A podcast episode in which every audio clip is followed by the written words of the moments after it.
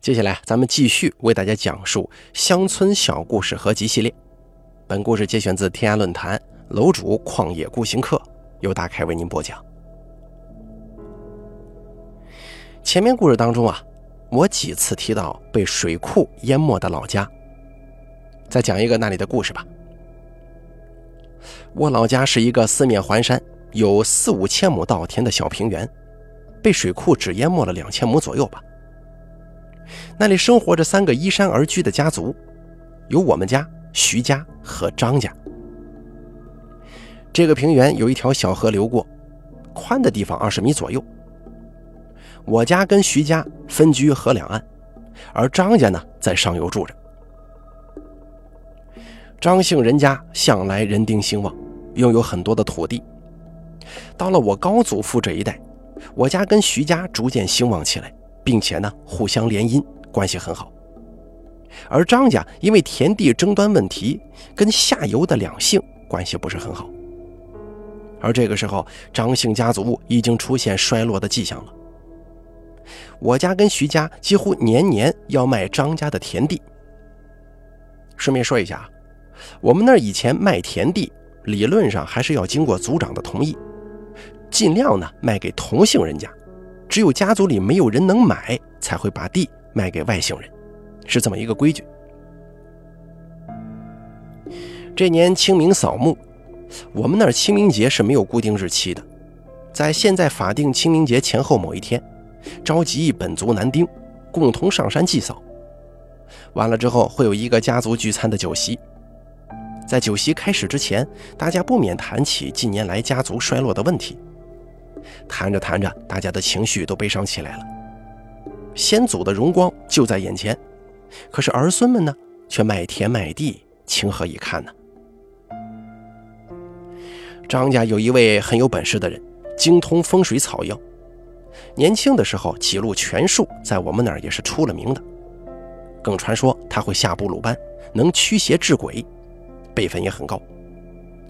当时的族长啊，都属于他的侄辈。他无儿无女，独身一人，日子过得很是清苦。大家聊着聊着，连吃饭喝酒的心情都没有了。这个时候，族长端了杯酒敬这位能人，就说：“老叔啊，你说咱们该怎么办呢？年年卖山卖地，这终究不是长久之计呀。”这位能人喝了口酒，就说：“别着急呀，老一辈的人都说过。”风水轮流转，哪有咱们总比别人家强的道理呢？族长又举了一下酒杯，说：“叔啊，不是非得说咱一定得比哪家强。现如今这山这田总是卖，日子什么时候是个头啊？日后怕是在这儿站不住脚啊。”另一个跟族长同辈的人也说话了：“叔啊，你看是不是哪个祖宗的坟地没葬好？”当年我们说了算，现如今呢，咱们姓张的都斗不过下面那两个姓了。你要想个办法，像这样倒墙一样败下去，咱们这点骨头以后都得埋到别人家山里去了。这个能人听了之后也没啥反应，只是打哈哈说道：“来来来，吃菜吃菜，不要去操心一些没用的。”大家听了之后。也就不好再说了。危机是可能有，但有什么比眼前的好酒好肉更重要呢？吃着吃着，这个气氛就慢慢的热闹起来了。大家吃完饭就各自回家了。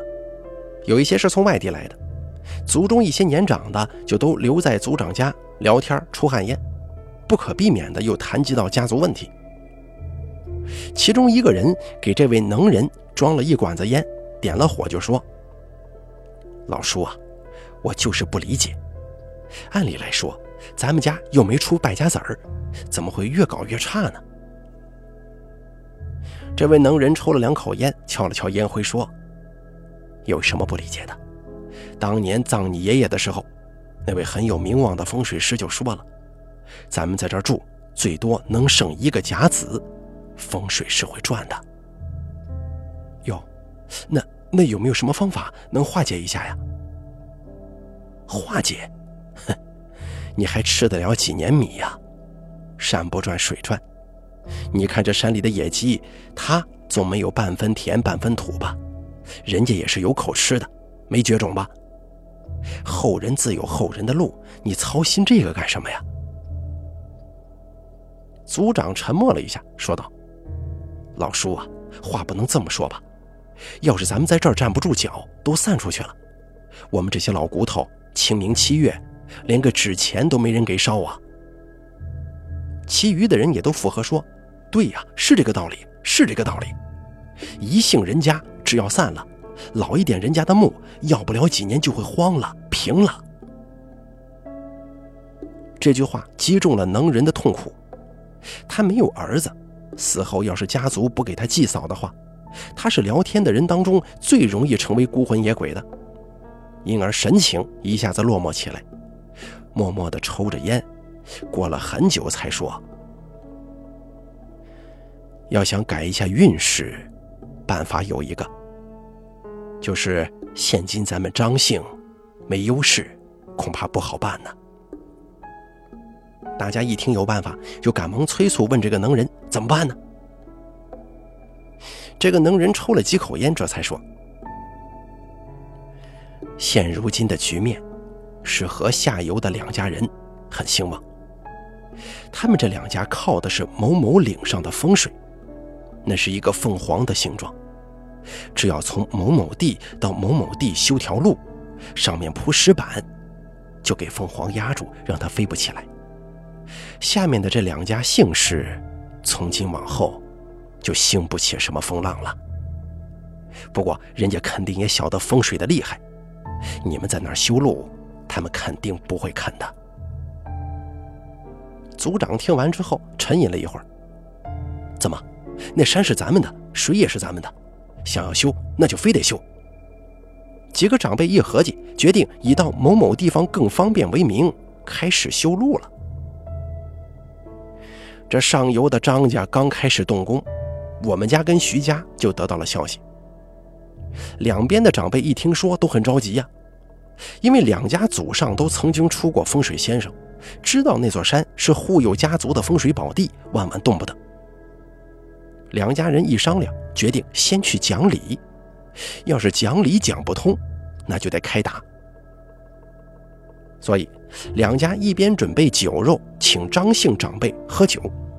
一边呢，召集本家准备助拳，就是先文后武了。可是张姓人家这回是铁了心要修路，面对两家的吃酒邀请，不理不睬，并且也暗中召集了同姓的本家，准备好了开打的局面。当时啊，我们家跟徐家共同请了一个师傅，在家中教后生武功。那个年代，尚武之风还是比较浓的。这位师傅是外地流浪到我们那儿的，两家已经供养了十几年了。他这个人呢，有个外号叫豆豉。为什么叫豆豉呢？因为不管什么菜，只要下了豆豉就要变颜色，意思就是他一出场，在场的所有人都得变脸色。开打之前，我们家跟徐家的长辈再一次到张姓族长家谈判。提出愿意划一块三倍面积的山地给张姓做公山，就是家族公有的山，只要他们答应永远不在那儿修路就行了。可是张姓人家坚决不同意，坚持说那是他们家的事儿，外姓人不能插手。眼看谈不成了，这个外号叫豆豉的家伙带他去压阵嘛，他上来一拍桌子就说：“行，咱们屋里既然谈不成，就到外头去谈谈吧。”话音刚落，脚一蹬，就从厅中飞出到门外的场地上。当时呢，道士站在距离门有一丈左右的位置，在没有助跑的情况之下，中途要越过那么高的门，说飞似乎也不为过。这个不是大门啊，是一种小门，白天长关挡狗之类的，高度得有一米五左右。在场的人，包括我们两家的长辈，都没想到他有这么大本事，当时都被镇住了。而张姓族长毕竟是族长，不是意气用事的人。一看如果开打，那肯定打不过，当场就赔了笑脸。哎呀，哎，这位师傅啊，您可真是个暴脾气！我们修路就是为了图个方便，你们不让修，就叫我们几个老家伙去吃酒，我们哪里敢去啊？不得让我们族的人给骂死啊！要是想请的话，那就每家都得请。于是情况急转直下，答应不修路，我们两家做酒席，张姓每家去一个人。只有张姓能人不服气呀，指着豆豉愤怒地说：“你这两下子练得挺好啊，不过想吓住我们这一姓人，恐怕还差点事儿。”说完，把桌子一掀，狠狠地对其他张姓长辈就说：“哼，咱们张姓人家除了你们这几个没用的，看来是要败了。你们有个屌用啊！人家跳一下子就把你们吓成这样，狗被打一棍子还知道去咬一口呢。”说完，一脚把门踢了个粉碎，头也不回就走了。本来三个姓氏的家族人马都认为事情已经过去了。一个地方的人平常也都有来有往，和平相处总是好的。再说了，张姓家族当中很多人也认为，你故意去破坏别人家的风水来壮大自己，不是正道，只是在家族荣誉面前硬争口气才同意开打的。没想到，几天后一个夜晚下了暴雨了。要知道，清明前后下暴雨这个不正常。当时河水暴涨。这个张姓能人在河边设了一个法坛，念完咒语，突然把几个有碗这么大的铅坠往河里一扔，顿时这河水啊像是碰到了石崖一般，发出巨响，溅起一丈来高的水花。第二天早起的人几乎不敢相信自己的眼睛啊！他们看见以前的河道被泥沙堵得严严实实的，水流硬生生的从旁边的稻田开辟了一条新路线。原本流向徐家门口的水，一下子涌到了我们家族门口。自从河流改道之后，村里就悲剧不断。先是张家一户人轰这个笋干，半夜把房子引着了，火势很大，烧了一家又一家。一夜之间，张姓房屋烧了一半，还烧死了两个人。很多人由此投奔亲戚到外地去了。张姓家族一下元气大伤。我们家跟徐家也深感担忧啊，于是请了很有名的风水先生来看。风水先生一到，只是看了两眼，茶都没喝一口，就赶忙告辞，说道：“没什么事儿，没什么好看的。”就匆匆的走了。不久之后啊，对面的徐家就开始发人瘟了，也没什么显著的症状，就是人打瞌睡，一睡就完了。更奇怪的是，死的大部分都是精壮的后生，年龄大的、体弱多病的反而没事最后惨烈到什么程度呢？就是家家户户死人啊，连凑八个抬棺材的都难。刚开始我们家这边的人还过去帮忙，后来徐家家族的族长一看情况不对，就对我们家族长说：“我们徐家这次不知道要败成什么样子，你们不要过来了。”嫁过去的女子都不准回来奔丧，在河对岸哭一下、跪一下就够了。最终，这个家族只剩下不到百人。而幸运的是，仅仅一河之隔的我们家没事这个真赖祖先保佑了。不过后来也算是历经波折，算得上悲惨。当时那个风水先生回去的时候。因为他刚刚看了这个河道被改变了嘛，我们两家各自安排了一个人去送他。送了三四十里路之后，他才发话：“哎呀，你们两个送我是诚心诚意，那我就跟你们说实话吧，你们这是被人害了。你们徐家是水平型，要有水灌进去才不会干；而你们某某家是乌鸦型，正好可以飞去水平喝水。”现如今河道一改，你们某某家还好一点，可以飞一下，也可以飞走。徐家恐怕会有磨难呢，那个地方真的不好住人了，人会越住越少，只有出去才是一条路子。我做了一生的手艺，没这样说过话。今天呢，你们就当我乱说，可千万不要把我说的跟别人讲，自己知道就行。如果有门路的话，最好出去谋生吧。行了，你们别送了，我本事没学到家，给你们解决不了这个问题，对不住了。据说啊，被人破坏了的风水，最终还是会轮回的。但后来修了水库，前人恩怨成了模糊的故事。更有意思的是，后来水库搬迁，把老家的三姓人马又安置在一块儿了。几家老人互相聊起往事，也都是不胜感慨。大概先人怎么也想不到，当年斗得那么厉害的几家人，如今会亲如一家吧。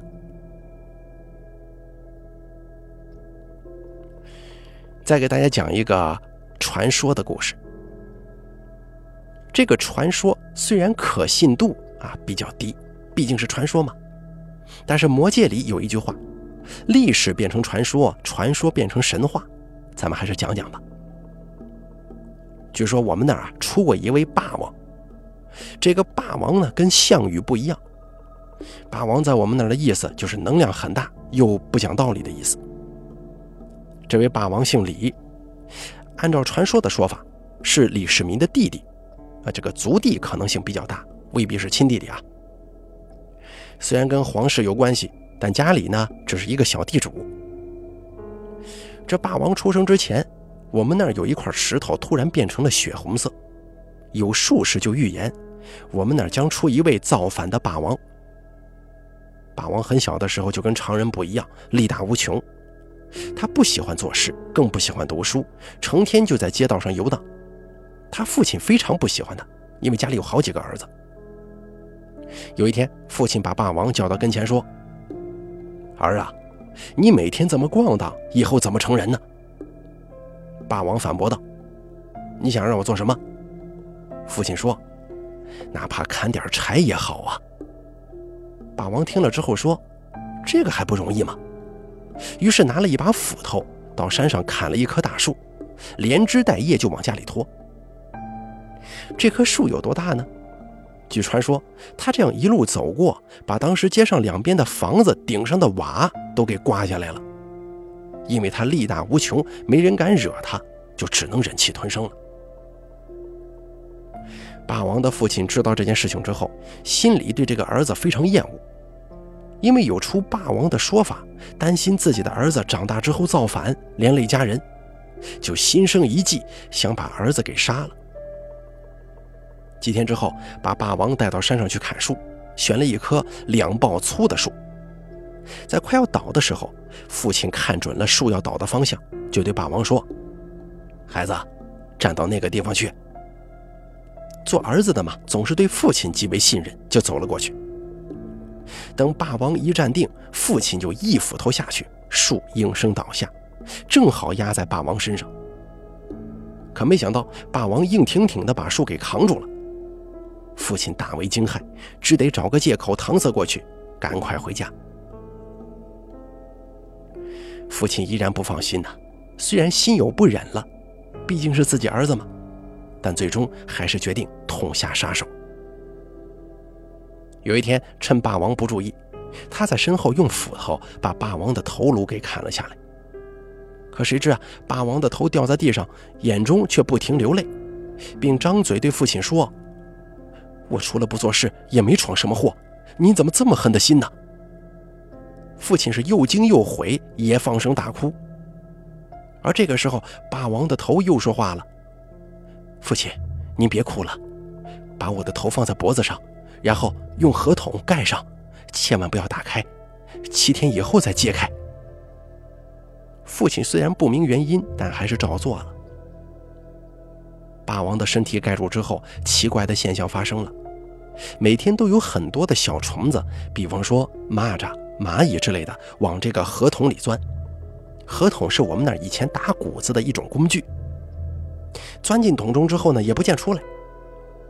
前几天父亲也没在意，第五天的时候，父亲害怕蚂蚁把儿子的尸首给吃了，他对这个事儿啊就有愧疚之情嘛，就偷偷的抬起河桶的一角往里看了一下。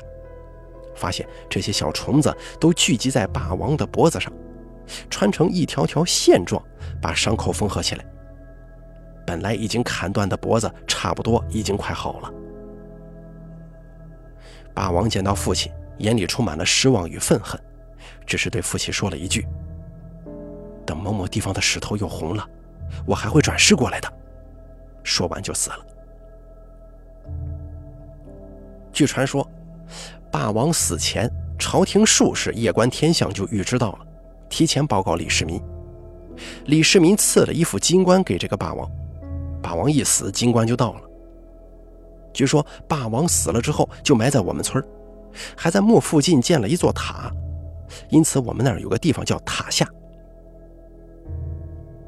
李元霸的传说大家都知道，虽然正史没记载，但我们似乎也可以这么推测：也许唐朝李氏真有上古英雄的血统，力大无穷，只是后来种种原因。基因断绝了。我们家附近那位霸王的父亲是迫于朝廷压力，还是本意愿意杀死儿子？这个咱们就不得而知了。这个故事啊，应该有一定的可信度的。一是那块曾经变红的石头现在还在，看过的人说确实像是有流过血的痕迹。另外，我们村相传埋霸王的山上有许多盗洞，古代的、现代的都有。至于找没找到金棺，咱们就不得而知了。好了，咱们本期故事就说到这儿了，感谢您的收听。本故事来源天涯论坛，作者旷野孤行客，由大凯为您播讲。